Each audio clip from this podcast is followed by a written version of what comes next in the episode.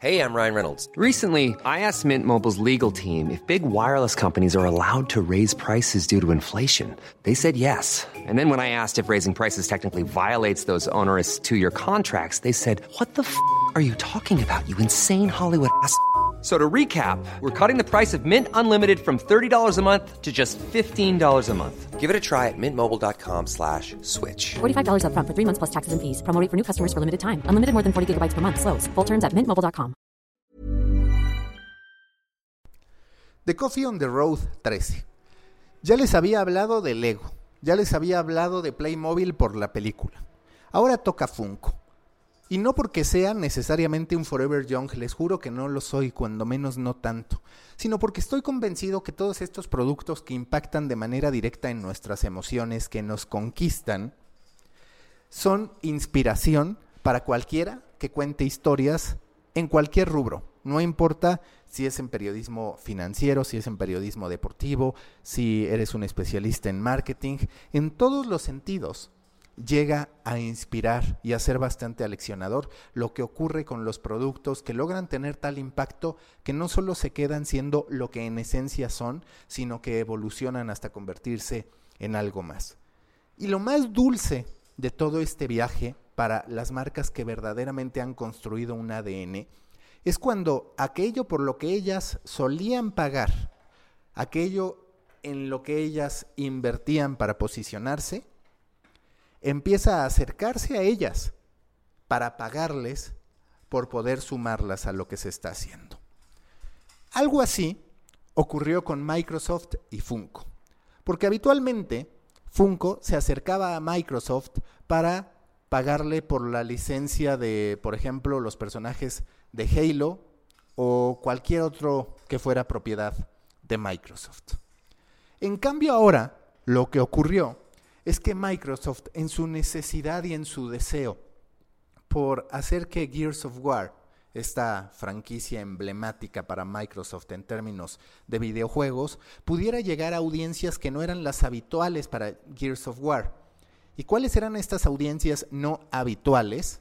Pues directamente la escena mainstream, gente que no necesariamente juega videojuegos, que no le gusta el contenido violento y vieron que Funko era la gran alternativa a partir del hecho de que con los Funko se puede hacer cualquier cosa, se puede presentar a cualquier personaje y por su diseño, por estos ojos muy abiertos que tiene, por sus características ya más que identificadas, nunca terminan generando miedo, terror, ni simbolizando violencia.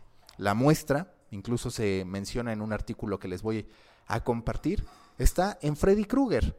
Funko logró que Freddy Krueger no atemorizara a nadie. Es más, logró que resultara entrañable. ¿Qué fue lo que hizo entonces Microsoft? Le pagó a Funko para poder hacer un juego móvil que estará disponible este 22 de agosto para iOS, Android y demás plataformas. Este juego presenta a los personajes de Funko como habitualmente veríamos a los personajes de Gears of War. Pero en el proceso hubo extraordinarios desafíos, desafíos que quizás ustedes no se imaginan y que en algún momento a mí, por ejemplo, me tocó cuando hice Juan Fútbol, estar con los creativos y pensar, ¿cómo caminaría Juan Fútbol? ¿Cómo sería Juan Fútbol? ¿De qué altura sería si viviera en el mundo real? ¿Qué palabras dice? ¿Qué palabras no dice? Pues Funko al momento de pensar cómo se integraba con Microsoft y en este rebote de ideas entre el equipo de desarrollo de Microsoft y el de Funko, se tuvieron que preguntar, ¿un Funko pelea? ¿Un Funko sangra? ¿Un Funko llora? Este tipo de preguntas son vitales para la construcción de marca y también para lo que vas a mostrar en el juego.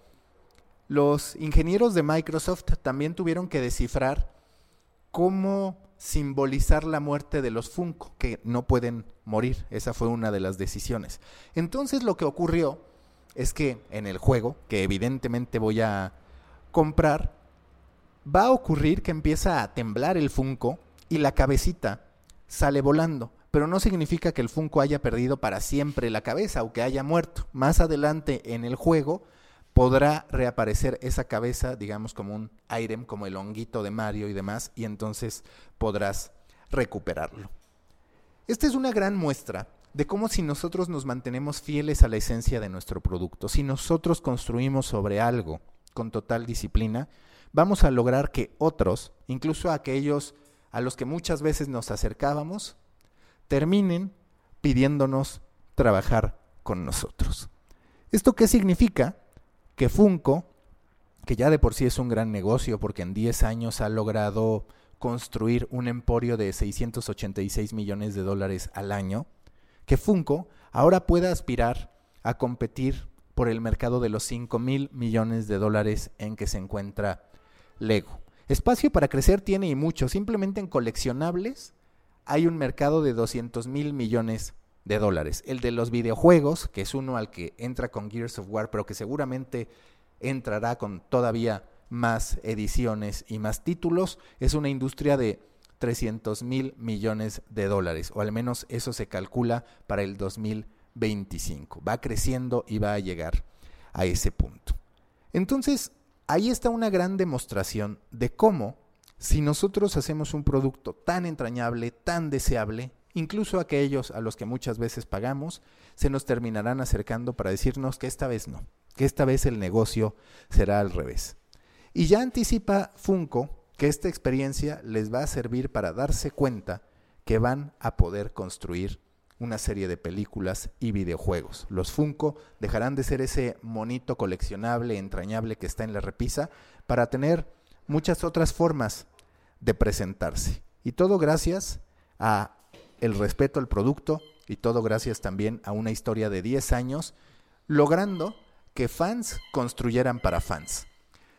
Como anuncio, y perdón por la interrupción de la pelota de mi perro, pero uno de los compromisos de On the Road es que sea un espacio improvisado, un espacio en el que platicamos sin que las circunstancias del tráfico o del hogar terminen interrumpiéndolo. Pero les tengo un anuncio. Ese anuncio es que desde hace un par de números del podcast de On the Road, ya estoy poniendo información adicional sobre el tema y texto sobre el tema en el sitio, en storybaker.co. Entonces, si ustedes van ahí, podrán encontrar referencias, en algunos casos libros, videos, el artículo en el que me basé cuando así ocurra, para que tengan más información. Y también los espero en Proyecto Morona, pequeños creadores de grandes ideas. Recuerden, lo que ustedes necesitan para construir su futuro profesional, el de su marca, el de su producto y el de su compañía, no necesariamente está en lo que ustedes hacen, está en el mundo que nos inspira, en nuestra capacidad de observar. Y ahí está Funko,